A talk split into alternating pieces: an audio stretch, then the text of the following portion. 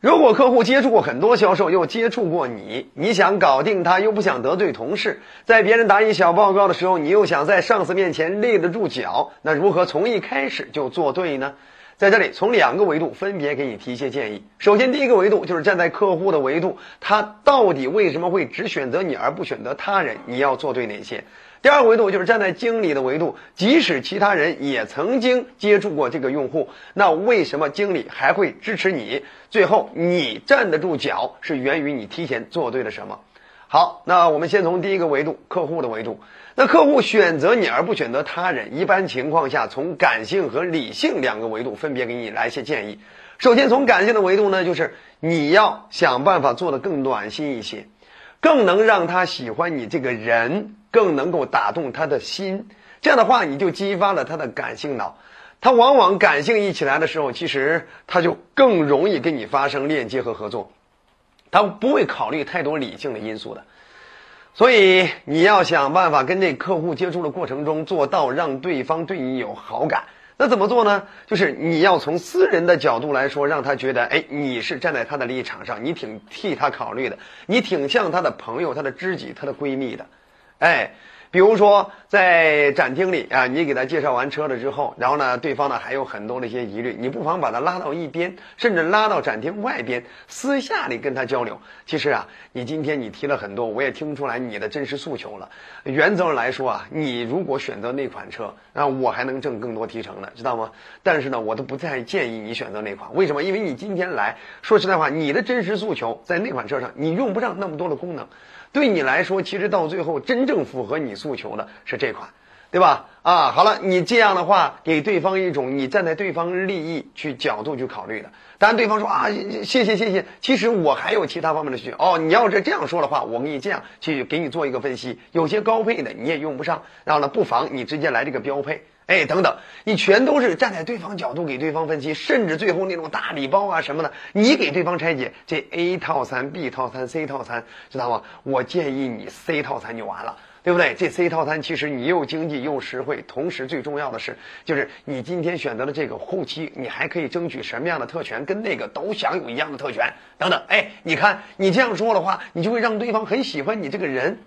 啊，就类似于餐厅里有些服务员，他会推荐菜品的，他一定是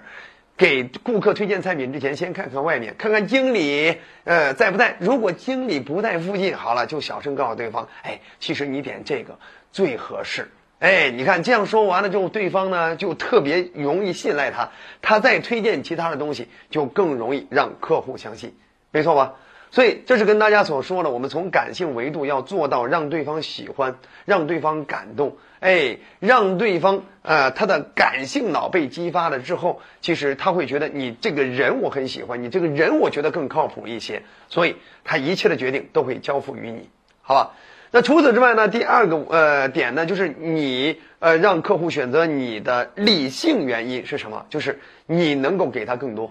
哎，让他获得感更强。这也是一个可以拿下他的非常重要的原因，就是你能提供更多的增值服务，哎，你懂别人不懂，你会别人不会，你能解决别人解决不了的专业问题，你比别人更专业啊，或者是你比别人更有资源，你更更有其他的人脉啊，更能够帮助到客户的一些渠道等等等等，这都是增值服务。甚至有些时候，你跟呃客户聊天的过程中，让客户隐约感觉到你好像在。店里呢，跟店长还还有一种莫名其妙的特别不错的关系，甚至未来还可以给他争取一些相应的福利。好了，那对方呢就会特别愿意跟你产生交易。所以这是跟大家所谈到的，他不跟别人合作，而选择跟你合作，要从感性角度让他喜欢你或者被你打动，从理性角度让他呢觉得从你这儿能得更多。好了。那么这是从客户的维度，那么从呃这个经理的维度，如何在别人打小报告的时候还让经理愿意力挺你，让你站得住脚呢？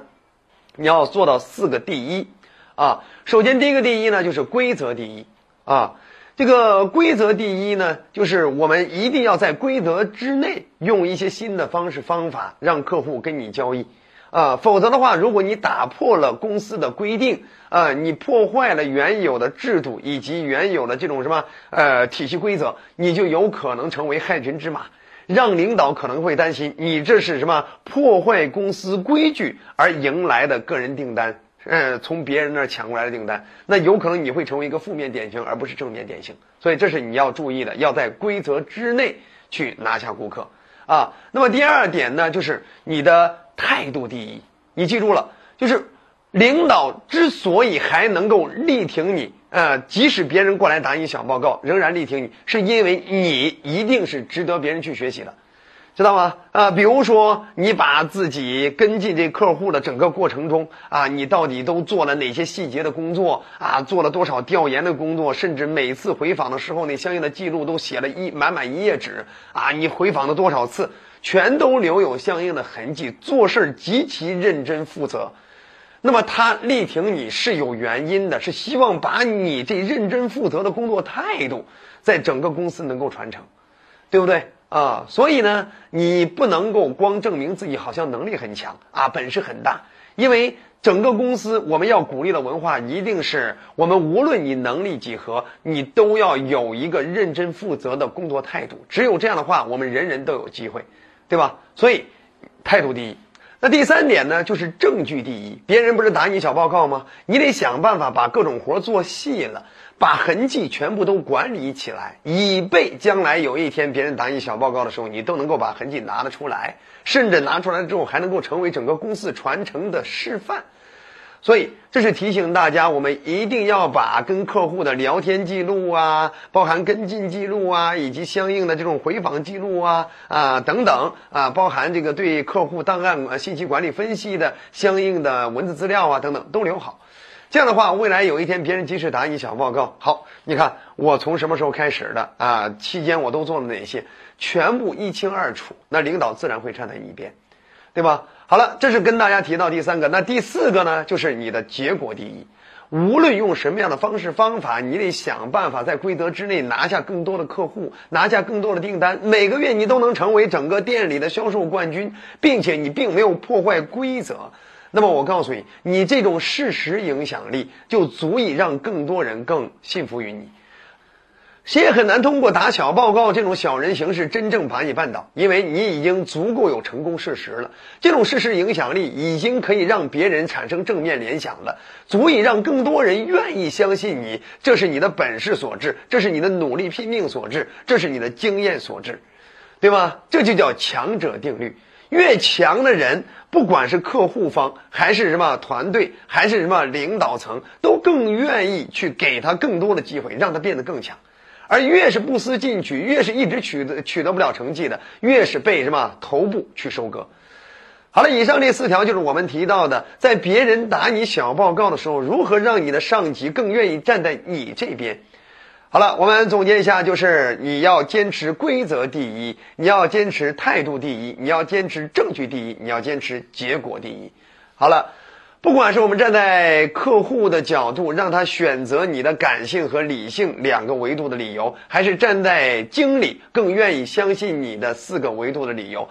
这都是职场江湖我们非常重要的生存法则。无论是面对客户，我们从感性上做到让对方更喜欢，觉得我们更靠谱，还是从理性上让他觉得我们更值得信赖。他可以更有获得感，还是在职场上，我们跟人打交道的时候，要做到规则之内做事，要做到痕迹管理、证据第一，我们要做到态度极致，我们要做到结果第一。这其实都是我们工作能做好，同时又更受欢迎的底层逻辑。